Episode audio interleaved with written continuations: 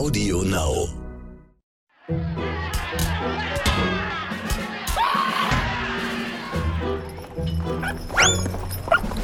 Asterix, der Podcast.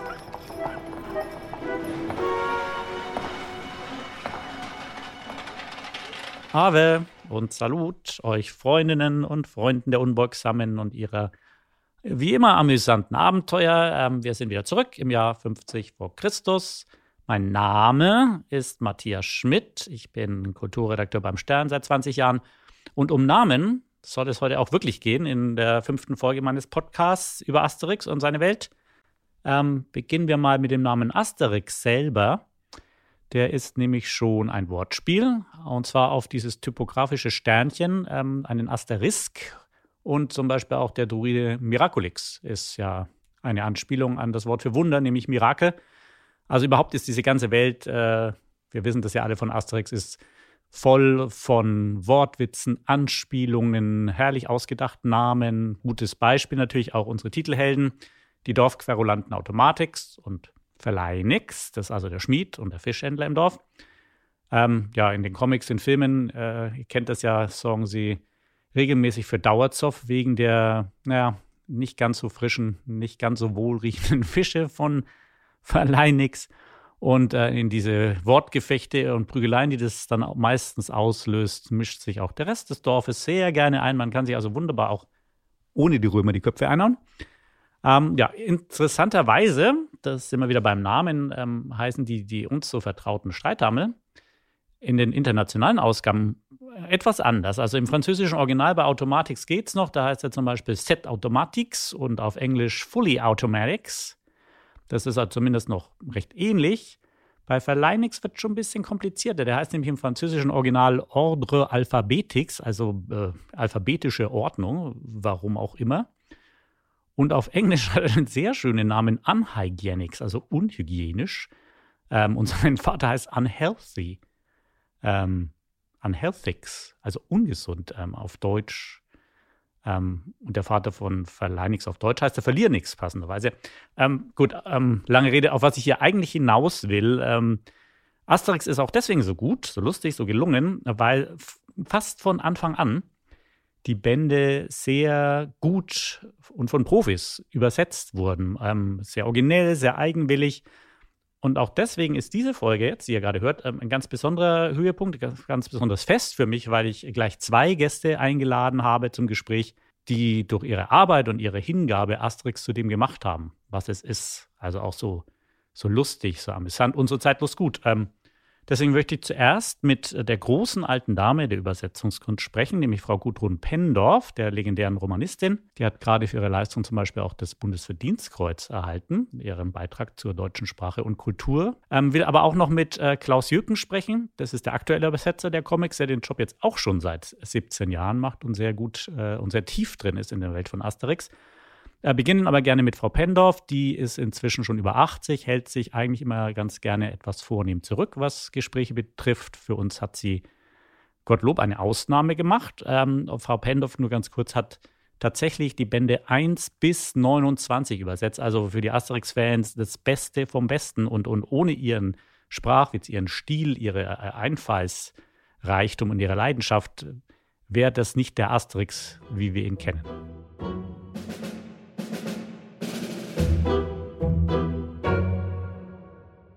Ja, hallo, Frau Pendorf. Wann sind Sie eigentlich Asterix zum ersten Mal begegnet? Asterix gibt es im Französischen seit 1959. Und ich habe Anfang der 60er Jahre ja noch in München am Dolmetscherinstitut studiert. Und da hat mich mal eine Kommilitonin, eine Französin, eingeladen und sagte, es war eine ganze Gruppe, oh, sie hätte was ganz Tolles, da gäbe es was ganz Tolles Neues, ein Comic äh, in Frankreich, äh, der hieße Asterix und dann las sie da laut draus vor und die Franzosen lachten sich schief und die Deutschen guckten ein bisschen betripst. Unter anderem auch ich, also so ganz verstanden haben wir das nicht. Und ich hatte natürlich keine Ahnung, dass ich Ende der 60er Jahre mal äh, in den Genuss kommen würde, das selber zu übersetzen. Und ähm, den, den legendären Schöpfer, René Goscinny, den haben Sie ja noch leibhaftig erlebt. Der Verlagsleiter sagte, ja, stellen Sie sich doch in Paris mal dem Herrn Goscinny vor. Gesagt, getan. Äh, aus der Rückschau weiß ich nicht, woher ich den Mut genommen habe, da anzurufen, zu sagen, ja, äh, kann, ob ich ihn mal sprechen könne.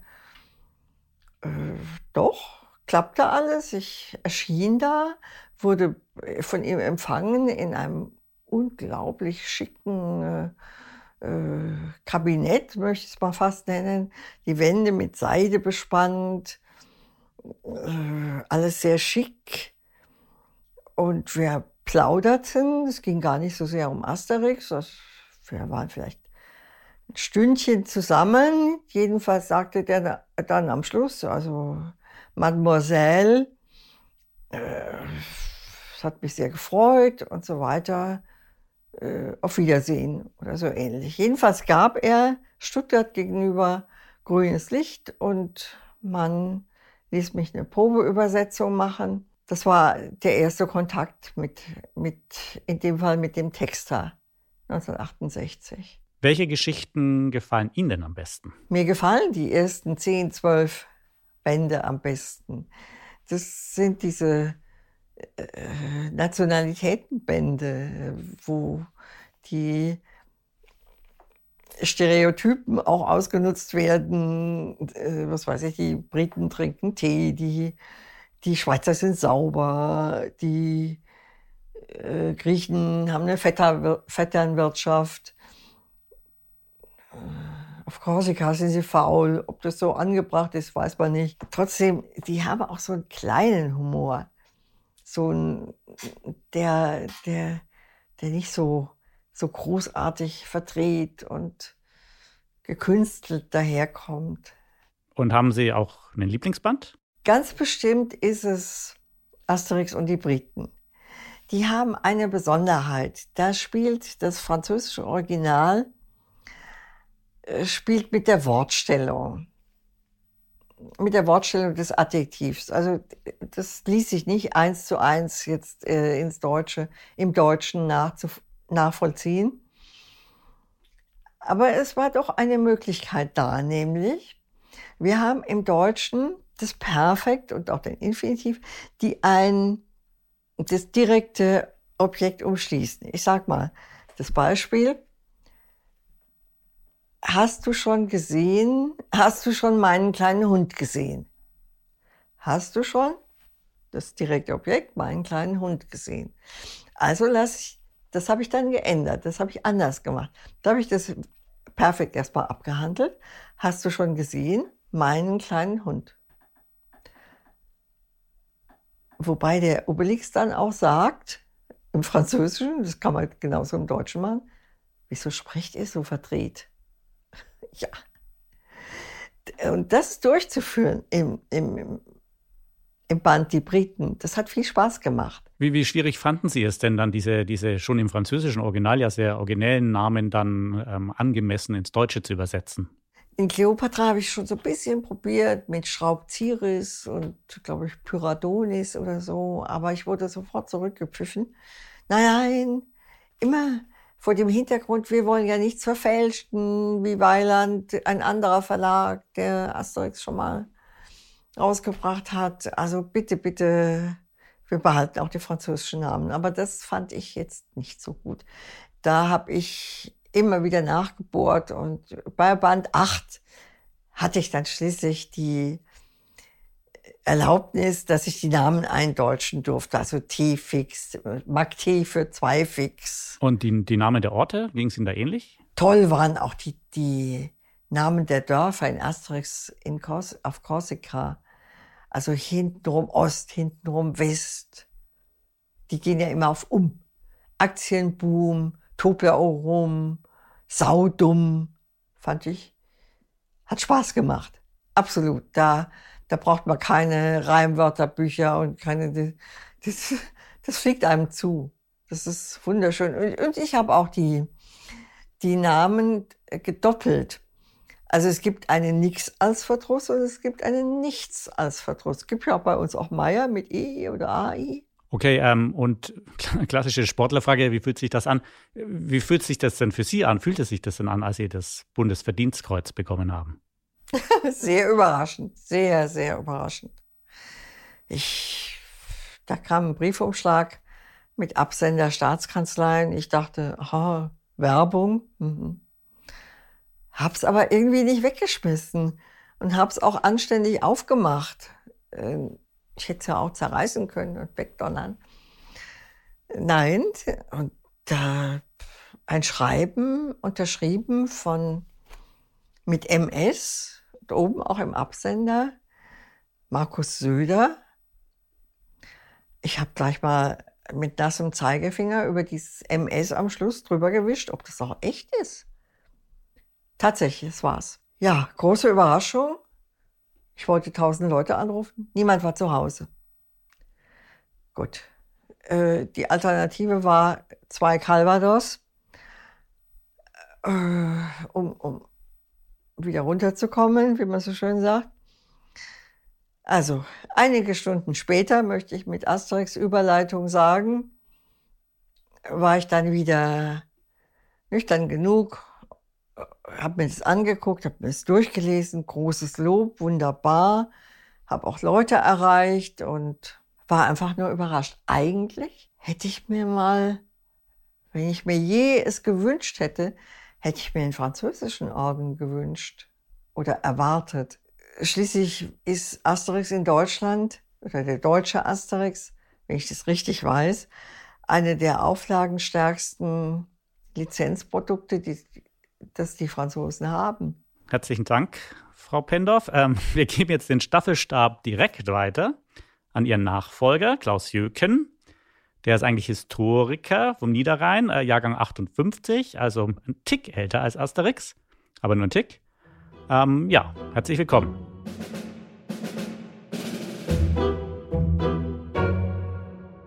Ich begrüße jetzt sehr herzlich äh, Klaus Jöken. Das ist ähm, ein ganz besonderer Mann im Asterix-Universum. Er hat nämlich den tollen Job, dass er seit äh, 17 Jahren Asterix übersetzen darf, von Französischen ins Deutsche.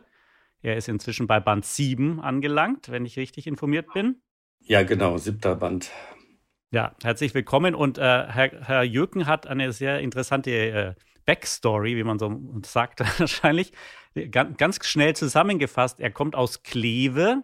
Das ist interessant, weil da der niedergermanische Limes gerade Weltkulturerbe geworden ist. Also die Römer waren da sehr aktiv in Kleve und haben den nassen Limes den Rhein verteidigt, wahrscheinlich gegen die Barbaren. Genau. Und er ist aber inzwischen im Land der Averner gelandet, in Frankreich schon sehr lange. Äh, das ist so die Gegend, wo Majestix auf, auf Kur geschickt wird, zur Thermalkur und Diät, weil er so eine Fettleber hat. Also auch, sehr, auch das sehr spannend. Ähm, und wenn ich richtig informiert bin, da kann er uns gleich was dazu erzählen, ist er, äh, diesen, hat er diesen tollen Job Asterix übersetzen bekommen, der Liebe wegen. L'amour, das war eigentlich der Auslöser. Stimmt das, Herr Jöken? Genau, also eigentlich äh, habe ich meine Frau kennengelernt damals im Studium und bin deswegen nach Gallien gezogen und äh, hier gelandet. Also das so ist lustig zu sagen, als ich meine Frau zum ersten Mal besucht hatte, die wohnte noch bei ihren Eltern da, da meinte die, ah, wir gehen, sollen wir mal spazieren gehen? Und sagte, ja, schön. Wir sind dann so einen Hügel hoch und so und dann äh, stand da so ein Denkmal mit einem Flügelhelm. Ich sagte, habt ihr ein Denkmal für Asterix? Und sie meinte, nein, wir sind hier auf Gergovia. Also die ist wirklich am Fuße von Gergovia geboren. Ja, sehr schön. Also es, es gab gar, gar, kein Entkommen quasi aus der Welt von Asterix für Sie. Genau, das war schon ein Zeichen. Das hätte mich stutzig machen müssen, ja.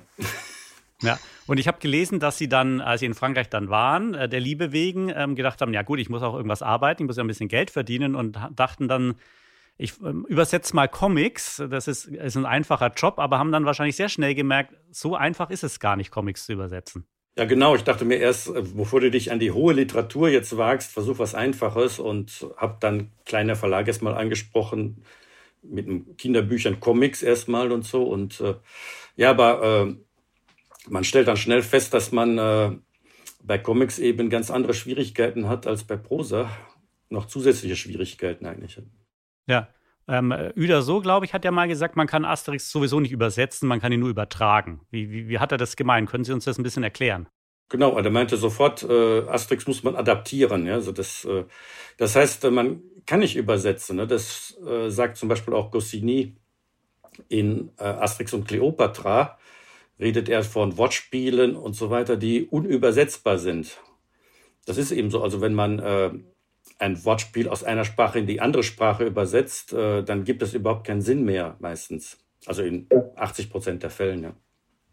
Das heißt, man muss etwas anderes dann finden. Können Sie vielleicht ein Beispiel nennen für so eine Herausforderung, der Sie da begegnet bin? Ihr, sind, Ihr erster Band war ja Asterix äh, Gallien in Gefahr, der nicht so geschätzt war, sage ich jetzt mal bei den Fans. Also eine besonders undankbare Aus Aufgabe dann vielleicht. Ähm. Ja, äh, das, der wurde nicht geschätzt. Ich glaube, die, die, die Menschen haben den Hintergrund nicht gewusst. Also äh, der erste äh, Science Fiction eigentlich der Weltliteratur wurde von Lukian äh, das ist ein römischer Schriftsteller, der in Gallien im zweiten Jahrhundert nach Christus, also in der römischen Zeit, den ersten Science Fiction geschrieben hat. Ja.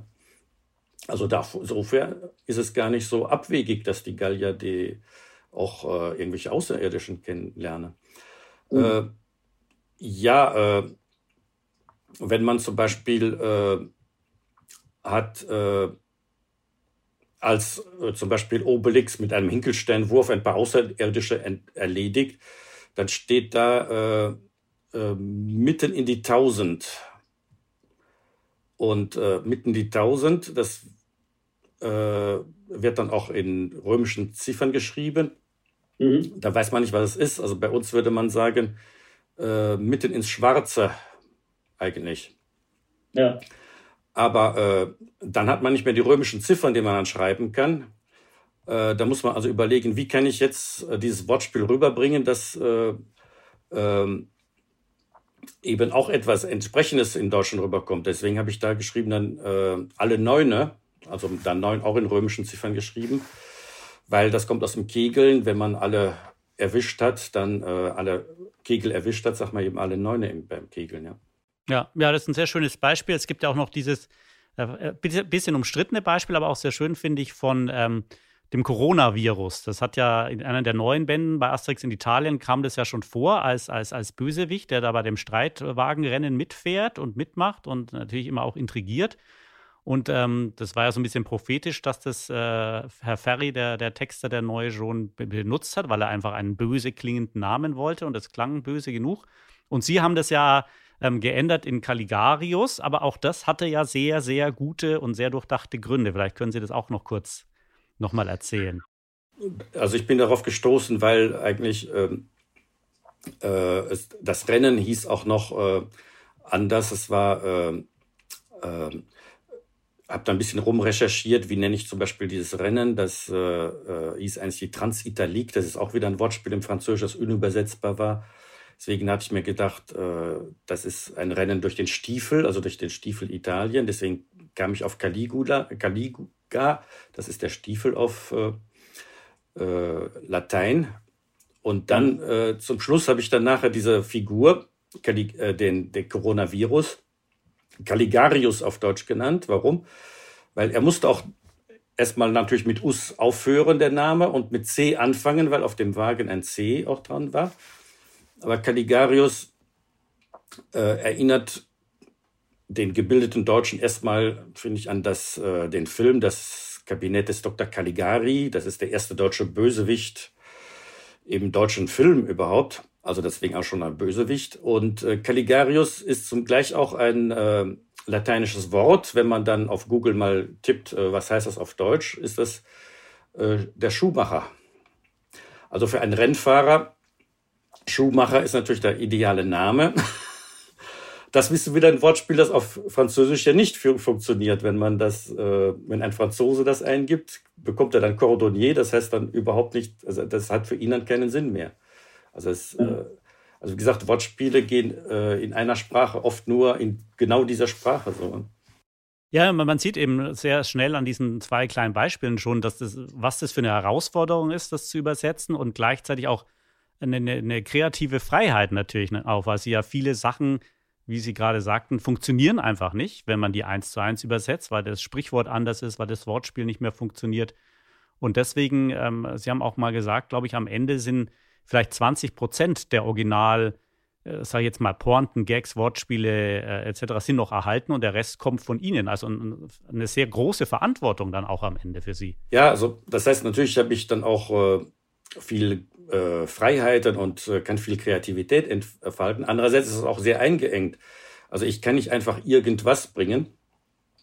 Ich muss mich äh, immer fragen, was würde jetzt der Autor bringen, wenn er die deutsche Sprache zur Verfügung hätte? Also ich kann nicht einfach äh, jetzt sagen, ich lebe mich jetzt hier frei aus und bringe jetzt meine typischen Gags oder was ich lustig finde, sondern ich muss mich immer versuchen, auch in Ferry hereinzudenken, also den Autor von Asterix hereindenken und sagen, was hätte der jetzt hier gebracht? Also es muss immer sich so anhören, äh, als wäre das auch der Originaltext eigentlich.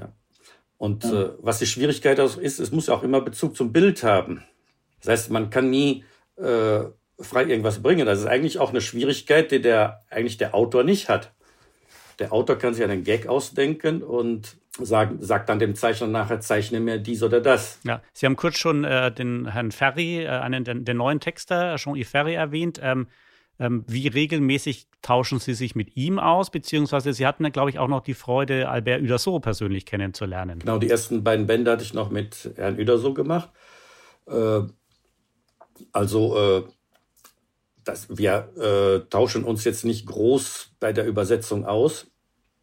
Also das geht auch gar nicht, weil äh, die Asterix erscheint ja immer parallel gleichzeitig in, ich glaube, 17 verschiedenen Ländern. Das heißt, es wird auch in 12, 14 verschiedene Sprachen gleichzeitig übersetzt.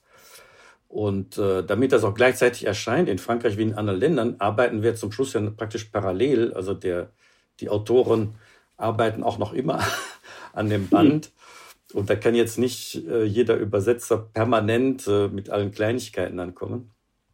Ja. Also man bündelt das schon ein bisschen. Aber wenn jetzt eine größere äh, Änderung ins Haus steht. Also wenn ich jetzt äh, eine größere Änderung habe, die jetzt ein bisschen einschneidend ist, dann, äh, das läuft dann über den Verlag, dann verbinden die mich natürlich mit dem Autoren und fragen dann, äh, geht das da so und so und dann tauschen wir uns aus und sprechen das auch ab. Manchmal sagt er ja, manchmal nein. Äh. Und mit Uderso hatten Sie auch noch Kontakt? Was würden Sie sagen? Was ist das für ein, für ein, für ein Typ oder was war das für ein Mensch? Sehr nett, also wirklich sehr äh, aufgeschlossen und wirklich, äh, ich war auch bei ihm zu Hause zweimal und so. Also der ist wirklich sehr, war, war wirklich ein sehr netter Mensch und hat auch sehr viel Verständnis auch für die Probleme des Übersetzens mhm. gehabt und konnte immer, hatte auch immer Verständnis dafür, dass man Kompromisse manchmal schließen muss und so. Was in Sachen Asterix auch immer noch ganz spannend ist, dass das unter einem extrem hohen Level der Geheimhaltung ja alles passiert. Ne? Da darf ja nichts nach außen dringen. Wie darf man das denn bei Ihnen sich vorstellen, wenn Sie diesen, den Comic oder die, die Handlung ja schon sehr frühzeitig dann wissen, zumindest große, große Teile davon? Ähm, sind es dann äh, Dateien, PDFs, die sich selbst zerstören nach Lektüre? Haben Sie, äh, müssen Sie das alles auf einer Schreibmaschine tippen, die nicht mit dem Internet verbunden ist? Oder wie läuft so ein, so ein Prozess ab? Ja, eigentlich ja schon. Ähm mittlerweile, also früher kam das noch auf Papier mit Kurier an, Spezialkurier, der äh, das abgeliefert hat. Heutzutage geht das natürlich mit Internet auch, aber äh, ich habe dann äh, Zugang zu einer speziellen Internetseite, für die ich dann den, die Codes bekomme. Mhm. Äh, Geheimcodes, die dann auch auf anderen Wege mir zugespielt werden, damit, also nicht Und äh, da, damit kann ich dann die entsprechenden Dateien dann runterladen. Die muss ich aber auf einen äh, Computer auch runterladen, der dann nachher keinen Internetanschluss hat. Mhm. Ich habe noch immer meine alte Mühle, deswegen da stehen. Und äh, diese äh, PDFs kann ich dann auch nur mit bestimmten Geheimcodes dann natürlich auch wieder äh, öffnen und so weiter. Und kann die aber auch nicht ausdrucken. Also die sind irgendwie so gesichert, dass man die nicht ausdrucken kann und so weiter. Ja.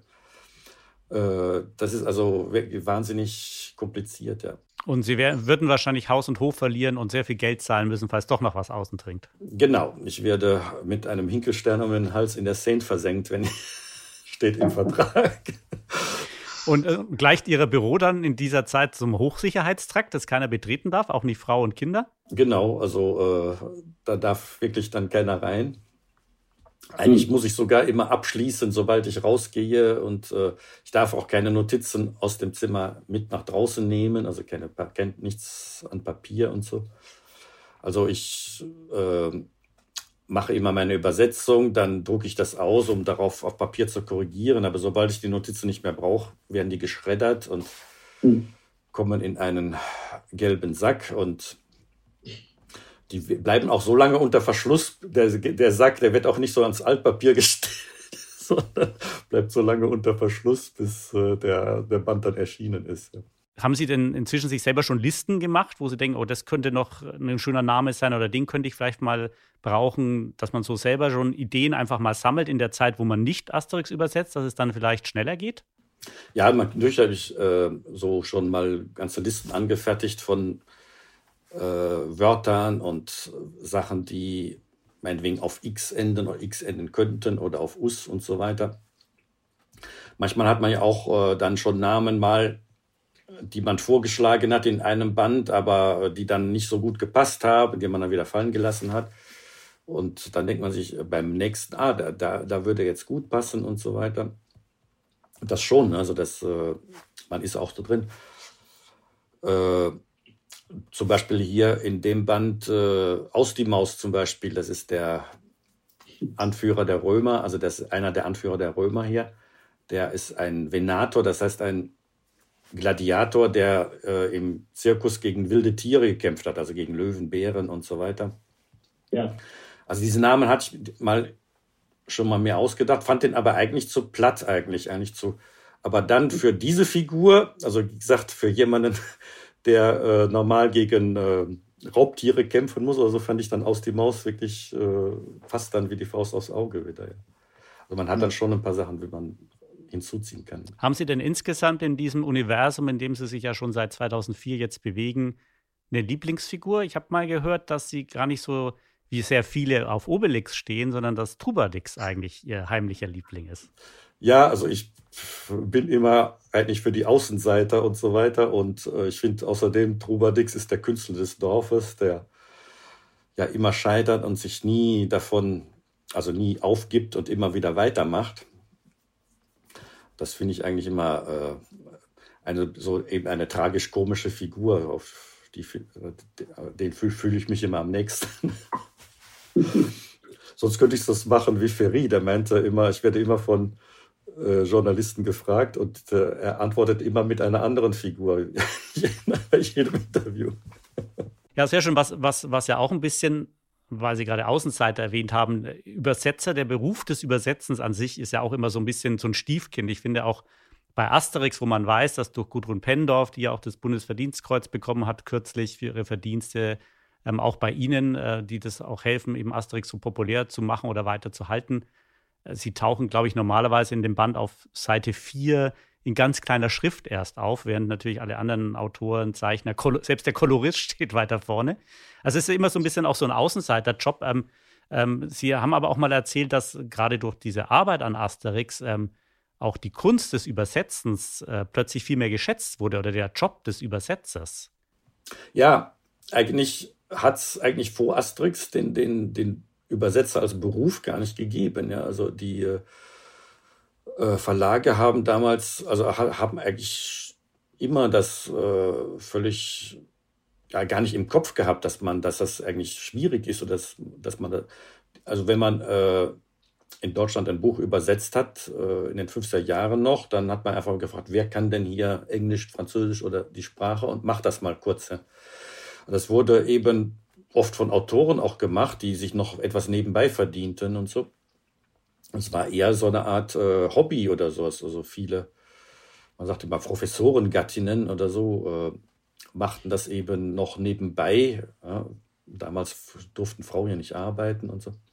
Aber äh, es hat bei der äh, Asterix dann ja eine äh, ziemlich äh, peinliche Übersetzung erstmal gegeben von Kauka, die also desaströs war und die Autoren Goscinny und Uderso waren davon entsetzt und haben erstmal die Autorenrechte wieder zurückgezogen und danach aber darauf bestanden, wenn wir das jetzt noch mal erlauben, dass Asterix übersetzt wird, wollen wir, dass es von jemandem gemacht wird, der Französisch studiert hat, also der es gelernt hat.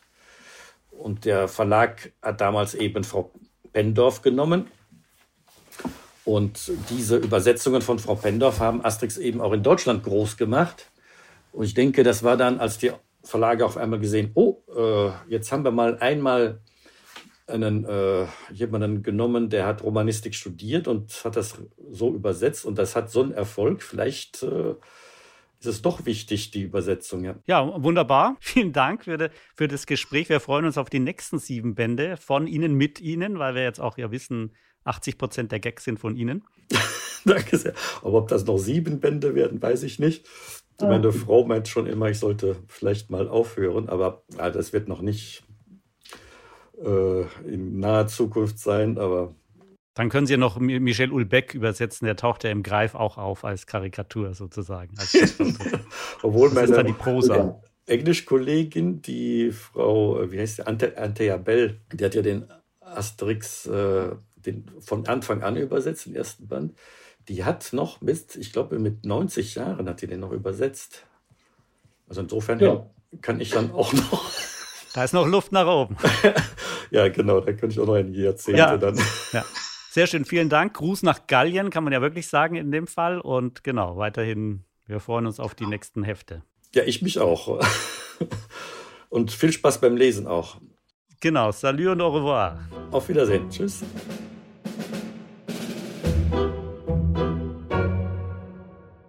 Durch die famose, sage ich jetzt mal, Arbeit von, von Frau Pendorf und Herrn Jöken ähm, ist ja auch der Grund, warum Asterix immer noch so viel Spaß macht, selbst wenn man die Bände schon zehnmal, zwanzigmal gelesen hat, weil man immer wieder neue Sachen entdeckt, nicht nur in den wunderbaren Zeichnungen von Herrn Uderso und jetzt von Herrn Konrad, sondern auch eben in den, in den Sprechblasen, in den Textbalken, Anspielungen, Dialoge etc. immer wieder großer Spaß. Und Herr Jürgen hat zum Beispiel noch erzählt, dass er oft äh, Post von Fans kriegt, die ähm, erst nach Jahren ähm, seine Gags voll durchdrungen und den Schlüssel haben und irgendwelche Anspielungen entdeckt haben. Und das freut ihn immer ganz besonders.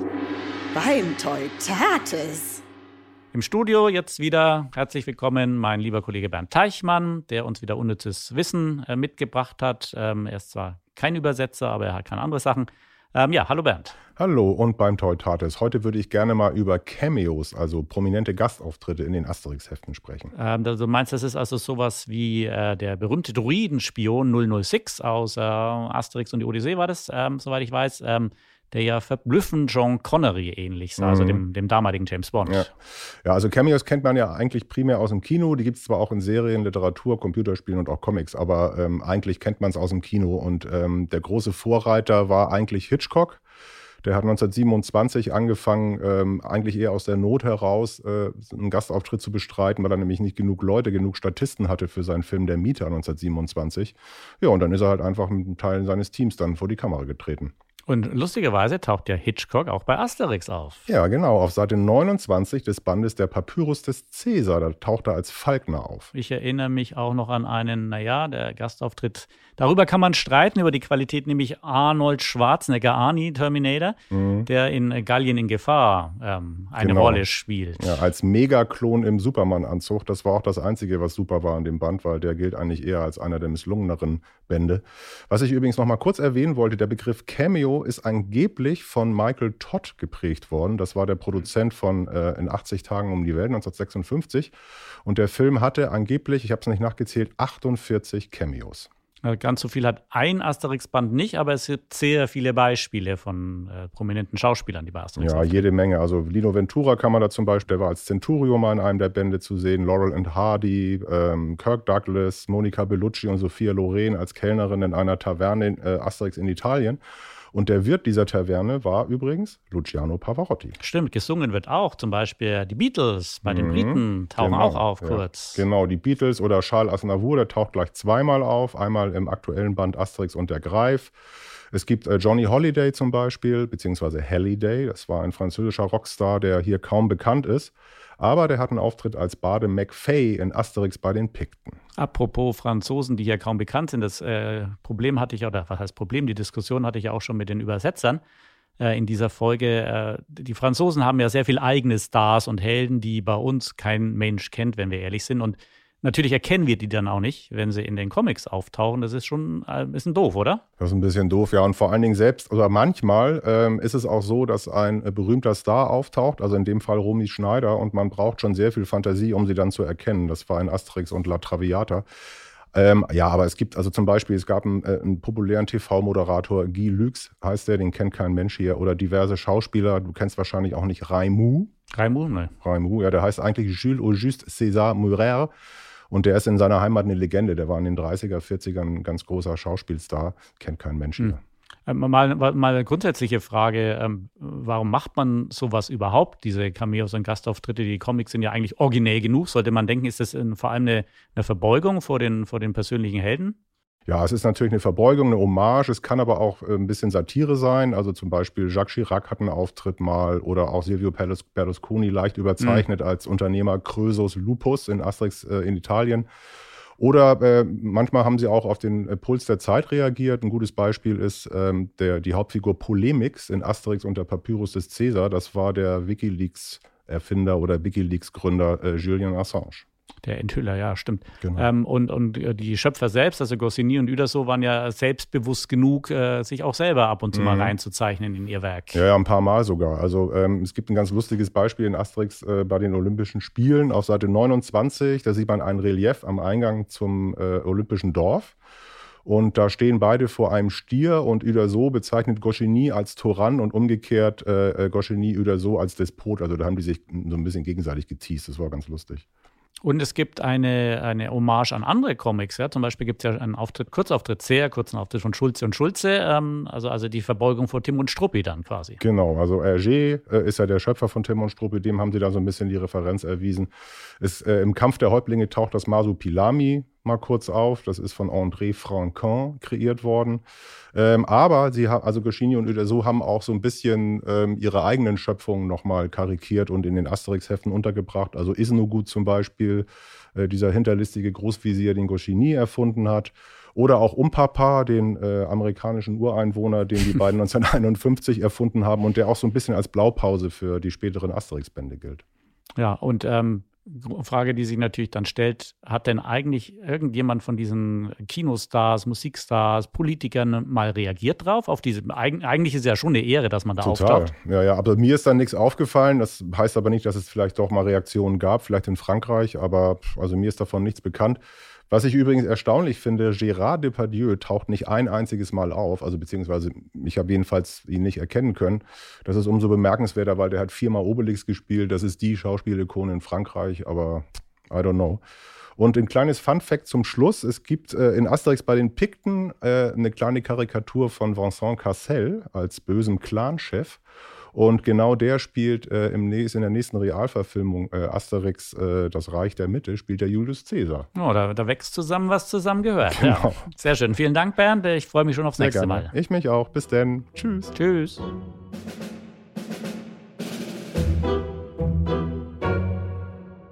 Zum Ende noch mal kurz zurück zu den, dem tollen Job, dem wichtigen Job des Übersetzens. Ähm, diese Dolmetscher, die tauchen nämlich auch bei Asterix äh, immer wieder mal auf und zwar gleich in mehreren Comics, wenn wir uns erinnern. Ähm, zum Beispiel schon in Asterix als Legionär gibt es einen Experten für Gotisch und ähm, Ägyptisch, also äh, ägyptische Hieroglyphen.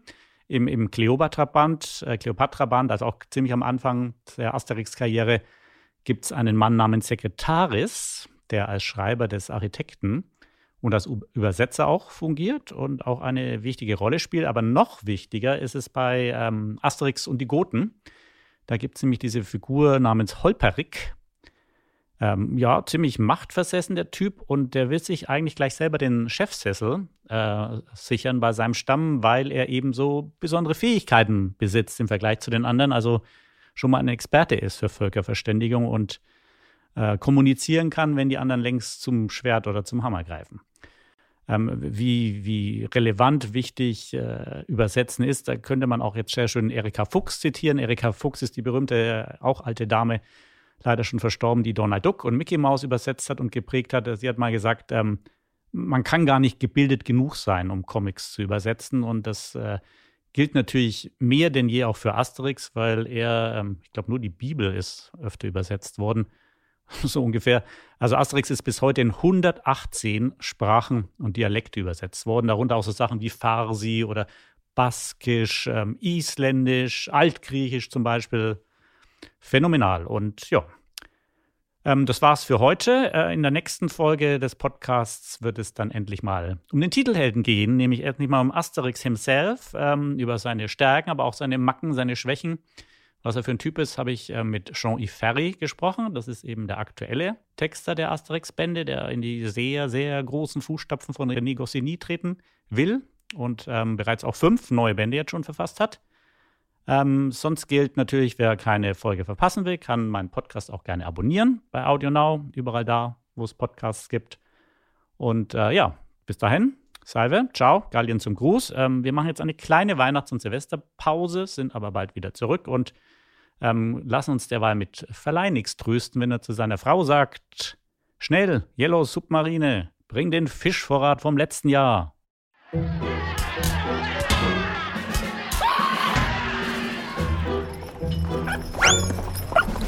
Asterix, der Podcast.